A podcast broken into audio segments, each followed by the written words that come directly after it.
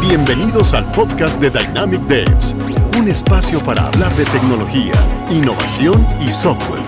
Aprende e inspírate de quienes respiramos y nos dedicamos al desarrollo de software. Únete si eres uno de nosotros. Bueno, bienvenidos al podcast de Dynamic Devs, un espacio para hablar sobre tecnología y muchísimos otros temas. El día de hoy tenemos un invitado muy especial que nos va a acompañar, bueno, junto a Jonathan, nuestro CEO, es Freddy Vega, CEO de Platzi.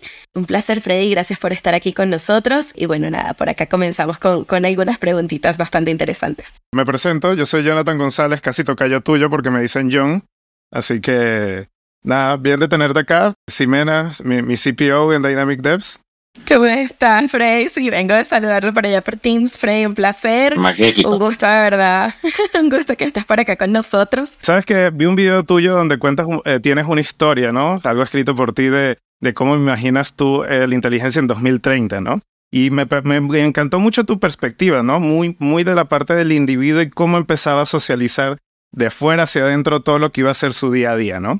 Yo quiero entender un poco que me cuentes la historia de cómo decidiste escribir eso y por qué justamente el 2030, ¿no? Si bien has hecho énfasis en que no sabes lo que va a pasar y no sabemos cómo esta historia va a terminar, cuéntanos un poco, pero ¿por qué es igual te imaginaste algo y qué te estás imaginando de aquí a estos siete años? Yo creo que elegí 2030 por muchas razones. Desde una perspectiva netamente literaria es porque es más fácil imaginar un número redondeado, eh, pero también porque siento que la inteligencia artificial en su forma moderna, que son Large Language Models, modelos de difusión y todas estas nuevas técnicas derivadas de la técnica matemática del transformador preentrenado generativo, GPT, eh, están haciendo muy difícil predecir el futuro, casi imposible. Eh, sumado a eso, el avance que existe alrededor de innovación en chips es súper interesante y nos hace pensar que estamos ante lo que en ciencia se conoce como una singularidad. La singularidad es ese momento en el que no se puede predecir el futuro. Eso es todo lo que es. Ahora hay más cosas. La singularidad es el horizonte de eventos más allá de un agujero negro y de ahí viene desde una perspectiva narrativa. Eh, pero por eso es tan interesante, porque en este punto no tenemos forma de ver de qué manera la humanidad va a cambiar. Entonces mi teoría era, listo, no podemos, pero ¿qué puede cambiar? Y una de las cosas que quería mostrar es, por ejemplo, hoy en día la inteligencia artificial moderna, los large language models, están limitados por lo que se llama la ventana de contexto. La ventana de contexto es cuánto texto le puedes colocar a uno de estos sistemas en la memoria disponible que tienen para darte una respuesta, un resultado. Eso es el prompt y el resultado también. Eso es todo lo que es la ventana de contexto. ChatGPT, por ejemplo, que es el más popular de todos, tiene una ventana de contexto de aproximadamente 32.000 tokens. 32.000 tokens son más o menos unas 20.000 palabras, eh, incluyendo, incluyendo lo que uno escribe y lo que el sistema responde. Eh, pero ya están empezando a aparecer sistemas de 100.000 tokens. El próximo mes OpenAI va a liberar GPT-4 con 64 mil tokens y Anthropic, que es el OpenAI de Microsoft, de, perdón, de Google, Microsoft, OpenAI, Google, Anthropic. Anthropic tiene un sistema que se llama Claude, como Claudio en, francés, Claude. Y Claude tiene una ventana de 100 mil tokens. Entonces, y eso es este año, en el 2023. Para el 2030 es completamente posible que uno de estos sistemas tenga una cantidad tan grande de tokens que pueda tener en el contexto toda nuestra historia, toda la historia de, como, de humanos que somos, de manera estructurada, que pueda agregar nuestros datos de salud, nuestro, cada palabra que hemos dicho, cada mensaje que hemos enviado, que escuche todas nuestras conversaciones de una manera privada y nos ayude como asistentes. Ustedes dirán, en nuestra época como humanos del 2023, suena terrible que escuchen todas nuestras conversaciones, pero los sistemas de publicidad en redes sociales no escuchan nuestro micrófono, pero la gente cree que sí. La gente cree que sí, porque dicen como yo hablé de esto, yo no le he hablado a nadie, de repente me empezó a salir anuncios. Esa no es la forma en la que los anuncios salen. Salen a través de una serie de señales de machine learning derivados del comportamiento tuyo y de tus amigos, que potencialmente está correlacionado con el hecho de que lo hablaste. Porque si lo hablaste tienes interés, es mucho más aterrador. Está prediciendo que algo te gusta antes de que lo digas. Eh, pero, pero lo que realmente significa es que a la gente le importa un carajo la privacidad. Y en un universo donde estos sistemas corran on chip, corran en local, pues tiene sentido que tú quieras tener todo ese archivo. Tú no tienes ningún problema en guardar todas tus fotografías en un coso de estos. Entonces no vas a tener un problema en guardar todas tus memorias. Perfecto. Bien, eh, ahora con la siguiente pregunta. vemos este movimiento de 2023, así como eh, vemos muchos titulares de la inteligencia artificial y parece que blockchain quedó como el amiguito que nadie quiere del 2021 y 2022. Quiero saber tu opinión de cómo estas dos tendencias disruptivas las imaginas cohesionadas, ¿no? Porque me encantaría también tener a Cristian acá hablando de criptocositas un poco, pero bueno, no está, así que vemos que, que blockchain también promete muchas cosas y que pareciera que ya, ya no lo estamos viendo en, todos los titulares, ¿no? Entonces cuéntame un poco cómo, cómo fusionas esas dos tendencias. La razón por la que no estamos viendo cosas relacionadas con blockchain en los titulares es porque el precio de Bitcoin bajó y porque muchas criptomonedas colapsaron y porque muchos exchanges terminaron colapsando y porque uno de los exchanges más populares, que es PTX de Sam Bankman-Fried, terminó siendo una estafa y el dude en la cárcel. Entonces, no es una correlación con inteligencia artificial, es simplemente una serie de cosas que ocurren al mismo tiempo que hace que la gente dé un paso atrás. Esto en el mundo de cripto ha pasado muchas veces. Hay varias cosas que yo creo. Yo creo que es imposible saber si cripto y en general todo el mundo del todo el universo de las criptomonedas va a subir o bajar de precio. Yo también creo que todo lo que la gente dice respecto a la tecnología es verdad para un porcentaje extremadamente pequeño. Para la inmensa, vasta mayoría de las personas, lo único que importa es si el precio sube y baja. Y con el precio baja, pues no se habla. Eso es lo que le importa a la vasta inmensa mayoría de las personas. Si el precio sube o el precio baja. Y cuando lo conectas con colapsos de, de exchanges, pues tiene sentido. Sumado a eso, el gobierno de Estados Unidos está haciendo su mejor esfuerzo por tratar de ponerle un freno a cripto, por lo menos en el contexto del sistema financiero de Estados Unidos, que es el sistema financiero por ahora más importante del mundo. Están haciendo un esfuerzo de tratar de frenar a Binance. Vamos a ver si funciona. Quién sabe. Um, pero esa es la razón. Conectado a eso, hay una cosa que no, no hay una conexión real de nada entre cripto e inteligencia artificial, excepto una. Y es que ambos sistemas para minar usan el mismo tipo de chip. Para minar cripto se usan GPUs y para entrenar modelos fundacionales y correr modelos de inteligencia artificial se usan GPUs. Hay una, hay una teoría conspiranoica que me parece maravillosa. Es falsa, esto no es verdad, es más un chiste que otra cosa, porque por si acaso, pero me parece fascinante. La teoría es que teniendo en mente que es como muy sospechoso que Bitcoin y las criptomonedas usen GPUs incidentalmente para entrenar una inteligencia artificial con inteligencia cercana a la humana, también se usan GPUs. Entonces la tesis es que Satoshi Nakamoto es una inteligencia artificial del futuro que envió el paper de Bitcoin al pasado para que los humanos aceleráramos la construcción de GPUs y estar listo para tener más cerca la inteligencia artificial. Obviamente no, es un chiste. Pero es interesante pensar que puede ser verdad. A mí me parece súper curioso. Eso es, eso es todo. La, la única conexión real que hay entre inteligencia artificial y cripto. El hecho de que usa GPUs. ¿Qué va a pasar a futuro? Yo no, o sea, de pronto me hace falta creatividad, pero yo no veo ninguna correlación entre inteligencia artificial y cripto en este momento, con una excepción. Una de las formas en las que los gobiernos están usando no la inteligencia artificial de, Large Language Models, pero la inteligencia artificial de modelos predictivos, eh, la inteligencia artificial más matemática, es para romper el anonimato de cripto. Y es relativamente fácil. Agarrar análisis masivo de grandes cantidades de movimientos en el blockchain y usando reconocimiento de patrones y algoritmos muy similares a los algoritmos que usamos para detectar spam, poder desarmar el anonimato, poder en escala lograr encontrar esto que la gente rebota conexiones que entre Monero y lo mandan por allá XRP y otras vainas para eventualmente lavar dinero, se está volviendo cada vez más fácil romper el anonimato del sistema. Que igual, cripto nunca fue creado con el objetivo de ser dinero anónimo. Eso es como una, un meme que no para de, de creer la gente. Existen algunos blockchains que fueron diseñados con ese objetivo y al final del día lo que va a pasar a nivel legislativo es lo que siempre pasa. Uno no le pone legislación alrededor de la tecnología, sino alrededor de lo humano y las consecuencias. Lavar dinero sigue siendo ilegal. Y si te agarran, pues te agarran. Y ya que hablaste de, de, romper un poco las cosas y romper blockchain, por lo menos Bitcoin con, con AI, ¿no? Más allá de un ataque de un 51%, simplemente hacer un ataque un poco distinto, ya que hablaste de romper el anonimato, ¿podríamos pensar AI como una amenaza también en lo que es la criptografía en blockchain? No. No, porque la inteligencia artificial no ataca desde ninguna perspectiva de la matemática a la criptografía por ahora. los cambios matemáticos de criptografía van a ser, eh, a ver, no sé, no hemos visto una inteligencia artificial como que analice de manera simbólica la matemática y logre atacarla de manera distinta. Por ahora, la matemática es la matemática y la matemática que tenemos depende de la capacidad de procesamiento. Para que un ataque rompa la criptografía moderna, tienen que pasar dos cosas. Ah, ¿sabes que de pronto sí en una? Ahorita hablo de eso. Para que, para que ataque la criptografía moderna tiene que pasar dos cosas. Una, que hay una vulnerabilidad fundamental en el código y eso es lo que donde inteligencia artificial sí podría atacarlo, y tienes razón. Y la otra es que cambie fundamentalmente nuestra teoría de la información y nuestra capacidad de cómputo. Eso es en teoría los computadores cuánticos, pero yo siento que la gente malentiende los computadores cuánticos constantemente. Un computador cuántico no es un computador normal muy veloz, o tampoco es magia.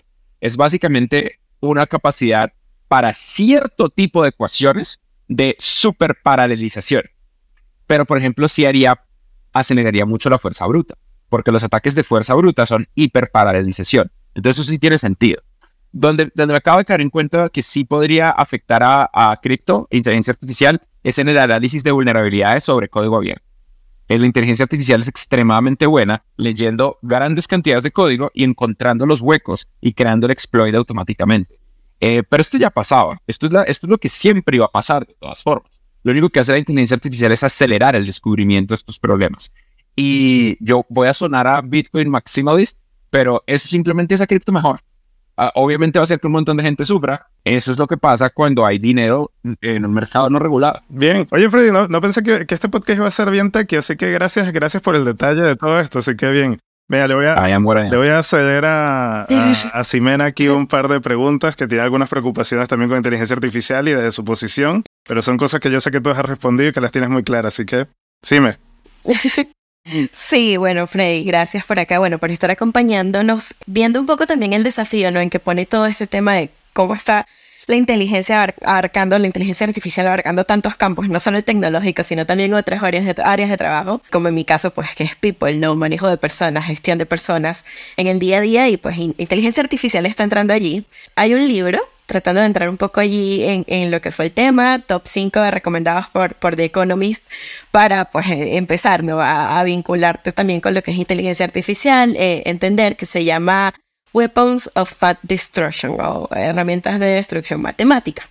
Estuve repasando un poquito el libro a fondo. En el Cathy O'Neill, quien es la autora eh, y tuvo la oportunidad de trabajar durante un tiempo como analista de datos en Wall Street, expone ¿no? cuáles son sus miedos, cuáles son estos riesgos que traen ¿no? los, tanto los algoritmos como estos modelos matemáticos que tienen esta tendencia también a reproducir sesgos y perjudicar desde el punto de vista no ético, eh, no solamente en la parte de gestión de personas, también el sistema financiero, el sistema educativo, el sistema legal.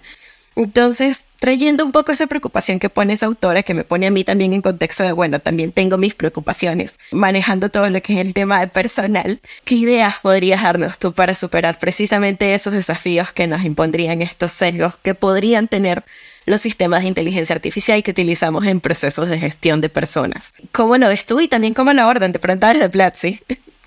Para mí la solución a todos estos problemas, por un lado es entender que existen, y una vez uno entiende que existen, estudiarlos a profundidad de tal manera que logres salirte de ellos, porque tú acabas de tocar un punto que va a ser muy problemático hacia el futuro. Nosotros ya vivimos en un mundo donde los algoritmos deciden un porcentaje de nuestras vidas. Uno de los ejemplos del libro habla de cómo cuando ciertos estudiantes de cierta ascendencia demográfica, básicamente estudiantes que vienen de barrios pobres, les cuesta más pagar sus préstamos estudiantiles. Entonces el algoritmo empieza a meter eso como una de las, como una de las variables. Y entonces la próxima vez que un estudiante venga de un barrio pobre, dice, no, yo a ti no te doy préstamo porque la gente como tú no los paga. Y entonces, ¿cómo carajos voy a salir de la pobreza si no tengo un préstamo para la educación que necesito? Y se vuelve un problema endémico. Esto existe en toda la sociedad y esto existe a lo largo de todo. Y esto pasa en cosas más grandes que simplemente un préstamo. Hay un libro que se llama Invisible Woman, Mujeres Invisibles. Es un libro que habla de cómo en los estudios científicos, y sobre todo en los estudios médicos, hay una ausencia de mujeres en los datos de análisis. Entonces, de repente, tratamientos médicos, pastillas, terapias, son analizadas con un N igual a mil, pero ese mil fueron mil hombres. Y las mujeres tienen un sistema completamente diferente, por definición. Diferentes hormonas, en ocasiones diferentes órganos, y eso hace que muchas mujeres tengan tratamientos que le funcionan a un montón de manes, pero que no le funcionan a las mujeres, y termina siendo afectado a nivel científico, y hasta ahora lo estamos viendo. Por décadas, las sillas de piloto de los aviones no eran hechas pensando en mujeres piloto. Hasta que no empezaron a ser hechas, no descubrimos que las mujeres son excelentes pilotos de combate. Antes de eso, ser piloto era un trabajo estereotípicamente masculino. Hoy en día estamos viendo más y más mujeres en la industria tanto de la aviación comercial como de la aviación militar, simplemente porque empezamos a pensar en hacer sillas para mujeres. Y este es un problema típico de los datos de los promedios. Y no hay una solución sencilla. Yo, cuando empecé a levantar capital para, para Platzi, cuando fui a buscar inversión de riesgo, siempre vi cómo los inversionistas me categorizaban en, ay, pobrecito es latino el muchachito. Y tenía que luchar en contra de ese sesgo. Y eso simplemente es la realidad. ¿Qué podemos hacer? Podemos ir a protestar en la calle y no va a servir para un carajo. Podemos votar por otros políticos y es posible que haya un cambio, pero el cambio se va a demorar. Entonces, ¿qué podemos hacer como individuos? Saber que esto existe y confrontarlo de frente. Yo aprendí a hacer sentir mal a los, a los inversionistas por sesgos raciales y eso les desarma el sesgo racial. Yo aprendí, por ejemplo, en empezar a decir, miren, yo sé que ustedes creen que Latinoamérica es una región pobre que no tiene dinero y que aquí nunca salen emprendedores que hacen plata, pero y con solamente arrancar por ahí, de repente cambiaba el algoritmo dentro de la cabeza de esta gente y empezaban a poner atención.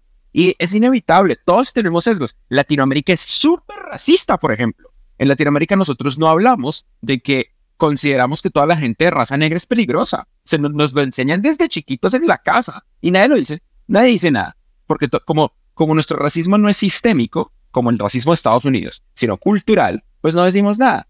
Todo eso son datos, así como los sistemas de software los entrenamos con datos que tienen sesgos, a los sistemas humanos los entrenamos desde chiquitos con datos de los papás que tienen sesgos. Y eso siempre ha sido así y no va a cambiar mientras nosotros tengamos la cultura que tenemos. Lo que hay que hacer es entenderlo, ser consciente del sesgo y luego jugar un juego distinto. Lo que no hay que hacer es sentarnos a llorar y decir que el mundo es muy injusto, porque el mundo es muy injusto y no hay nada que puedas hacer al respecto, no como individuo. Eh, bueno, Freddy, eh, la verdad que muchas gracias. Sabemos que lo limitaba el tiempo. Queríamos saber un poco más de, cómo has estado estos días con todo lo del satélite. ¿eh? ¿Cómo te has sentido? ¿Entre emocionado, estresado? Cuéntanos un poco de, esa experiencia con el satélite. Es maravilloso, pero al mismo tiempo es un poco frustrante. Es maravilloso porque solamente hay 11 satélites de Latinoamérica en la órbita. Hay 4.800 satélites en órbita, más o menos, entre 4.800 y 5.000. No tengo el dato actualizado en la cabeza de los cuales solamente 11 son del continente latinoamericano, ahora 12 con uno nuestro. Entonces se siente, se siente un orgullo muy particular y especial poder aportar a la exploración espacial y poder demostrar que es posible. La razón por la que es frustrante es porque igual es que somos los primeros y entonces la gente no entiende. Y no es culpa de la gente, es simplemente la realidad. La realidad es que cuando uno nace en América Latina uno no cree que es posible hacer esto, entonces ni siquiera lo piensa. Eh, pues porque, porque lo va a pensar Entonces, en, Estados Unidos existe la NASA, en Europa existe la ESA, en Japón existe JAXA, en Rusia solía existir Roscosmos. Lástima que se haya perdido Roscosmos. incluso en, la, incluso en la India hay una agencia espacial que pone astronautas indios en la órbita y que tiene cohetes propios que logran llegar a la órbita. Ahora, debido a las innovaciones de SpaceX, principalmente de SpaceX, pero también Blue Origin y otras compañías, el acceso a órbita se está abaratando y queremos demostrar que esto se puede. El objetivo del satélite es como, imaginen que son los, los y de repente le estamos mostrando a una generación, miren, ustedes pueden crear sitios web para Internet. Esto es HTML, esto es www, esto es, esto es HTTP, esto es CSS, esto es backend, esto es frontend, estos son los servidores. Y de repente cuando la gente empieza a obtener las bases, se empieza a imaginar, wow, esto es posible. Y eso crea Terra, UOL, Latin Chat, y eso eventualmente crea mega compañías como Mercado Libre, como Despegar, y eso eventualmente crea mega startups como Rappi, como eh, Corner Shop, como Kavak, ojalá quiero creer yo como Platzi. Esas semillas tienen que arrancar por algo. Hoy en día las personas no saben el frontend o el backend de un satélite, que son las antenas, tecnologías como LoRa, las ventanas de conexión, las órbitas, la velocidad, el tipo de forma en la que uno se puede conectar y descargar archivos, cómo uno se sincroniza con estaciones terrestres. Y resulta que no es tan difícil. Resulta que no es un conocimiento arcano y especial. Desarrollar sistemas de inteligencia artificial es mucho más difícil que desarrollar sistemas espaciales de satélites. Y las oportunidades son inmensas. Uno puede con sistemas satelitales hacer vender a empresas gigantescas cuidado de líneas de petróleo, de tuberías de, agua y de gas. Uno puede controlar flotas enteras de barcos mercantes en lugares donde no hay señal. Uno puede hacer tracking de ganado. Uno puede vigilar bosques en lugares donde no llega ni una sola señal de radio e internet. Las cosas que se pueden hacer son mágicas. Y la cantidad de empresas que van a nacer en los próximos 10 años en la industria aeroespacial van a hacer mucha plata. Y no se puede ah, crear esas empresas en América Latina si no tenemos con qué soñar. Entonces el satélite es la forma de hacer que eso sea posible. Gracias por tu respuesta. Me encantó esta historia. Dime. Bueno, Fred, por acá uniendo inteligencia artificial satélite. Le pregunté a ChatGPT si pudieras preguntarle algo a Freddy que involucre ambas, ambas tecnologías. La pregunta más random de pronto que pudiéramos hacerte o creativa, de cierto punto de vista, sobre ambos temas y me surgió esto por acá. Si el nuevo satélite de Platzi pudiera comunicarse con otras formas de vida en el espacio, ¿cómo crees que la inteligencia artificial facilitaría la interacción y el entendimiento mutuo? Bien, está fácil. Quiero primero romper, romper un poquito la ilusión y luego les prometo que les va a dar esperanza. No hay forma, no hay forma de que nos comuniquemos en nuestra esperanza de vida con otras formas de vida afuera. Es extremadamente poco probable. La galaxia, esta es la galaxia, esta es la Vía Láctea, lo que tengo aquí en el brazo. Y aquí está el planeta Tierra, estos son los pulsares alrededor de eso. Esto es toda la galaxia. Y solamente es nuestra galaxia, hay millones de galaxias. Aquí en el centro está el agujero negro. Y la humanidad solamente ha hablado con más o menos 100 años luz de distancia, que es, el tamaño, es un tamaño chiquitico, es como un milímetro, siendo todo esto son estrellas. Solamente hemos hablado con un milímetro de todas estas estrellas, porque esa es la burbuja de radio que hemos podido emitir. Y ahí hay muchas estrellas, pero no hemos visto ninguna estrella en un radio de 100 años luz que realmente nos hable de regreso. En nuestro clúster local no pareciera haber vida inteligente con la capacidad de comunicación de radio. Y típicamente la gente que tiene esperanza de ver aliens va a decir, bueno, pero es que no sabemos, de pronto es una tecnología rara, de pronto la quinta dimensión, es que el problema de los tres cuerpos, no, es extremadamente poco probable. Pero sí estamos usando inteligencia artificial para hablarle a otra especie. Hay un proyecto en este momento de los mismos creadores de este documental de The Social Dilemma en Netflix. Uno de ellos tiene un proyecto para decodificar el lenguaje de las ballenas. Y estamos muy cerca de lograrlo. Las ballenas no solamente tienen lenguaje, tienen cultura. Las ballenas cantan con acentos distintos dependiendo del océano donde están. Nosotros ya sabemos que las ballenas en ocasiones cantan enojadas, felices, con ganas de reproducción, curiosas, emocionadas, que comparten alertas. Nosotros sabemos que las ballenas orcas juegan entre sí y comparten información y en ocasiones tienen eh, tendencias de moda. En los ochentas, una orca fue detectada con un salmón muerto en la cabeza. Y de repente otro montón de orcas empezaron a ponerse un salmón muerto como sombrero. Y la moda de tener un sombrero de salmón muerto se volvió gigantesca alrededor de las orcas. Hoy en día, las orcas están coordinando en el mar del sur y el norte de España para atacar barcos y hundirlos. Y les están pegando durísimo. Esa es la nueva moda. Eh, hay, las, las ballenas hablan y tienen un lenguaje y potencialmente es un lenguaje complejo con el que son capaces de heredarle cultura a sus hijos. Y hasta ahora lo estamos entendiendo. ¿Qué otros idiomas podemos entender? Ya logramos decodificar de una manera sutil el lenguaje de varios primates y logramos enseñarle a primates lenguaje de señas. Y sabemos que tienen una inteligencia fuerte y avanzada. ¿Qué más seremos capaces de entender? Va a ser fascinante. Entonces ya estamos usando inteligencia artificial para comunicarnos con otras especies. Bien, bueno, eh, Freddy Vega, CEO de Platzi, la verdad que muchas gracias por aceptar esta invitación a, esta charla. Eh, ha sido interesante tenerte acá y bueno, gracias por responder a todas nuestras preguntas. Muy curioso pues, también lo que está pasando en Platzi y nos declaramos fan, así que Freddy, espero que sigamos en contacto con nosotros acá del podcast de Dynamic Devs. Eh, estás eternamente invitado, tú y tu equipo, porque voy a conversar con Aníbal pronto. Así que bien, ha sido, ha sido un gusto. Muchísimas gracias a ustedes. Espero que les haya gustado. Bye, Frey. Bye, bye. Encantada. Gracias por sumarte al podcast de Dynamic Devs. Síguenos en Instagram, LinkedIn, Facebook, Twitch, YouTube como Dynamic Devs y en Twitter como DevsInfo.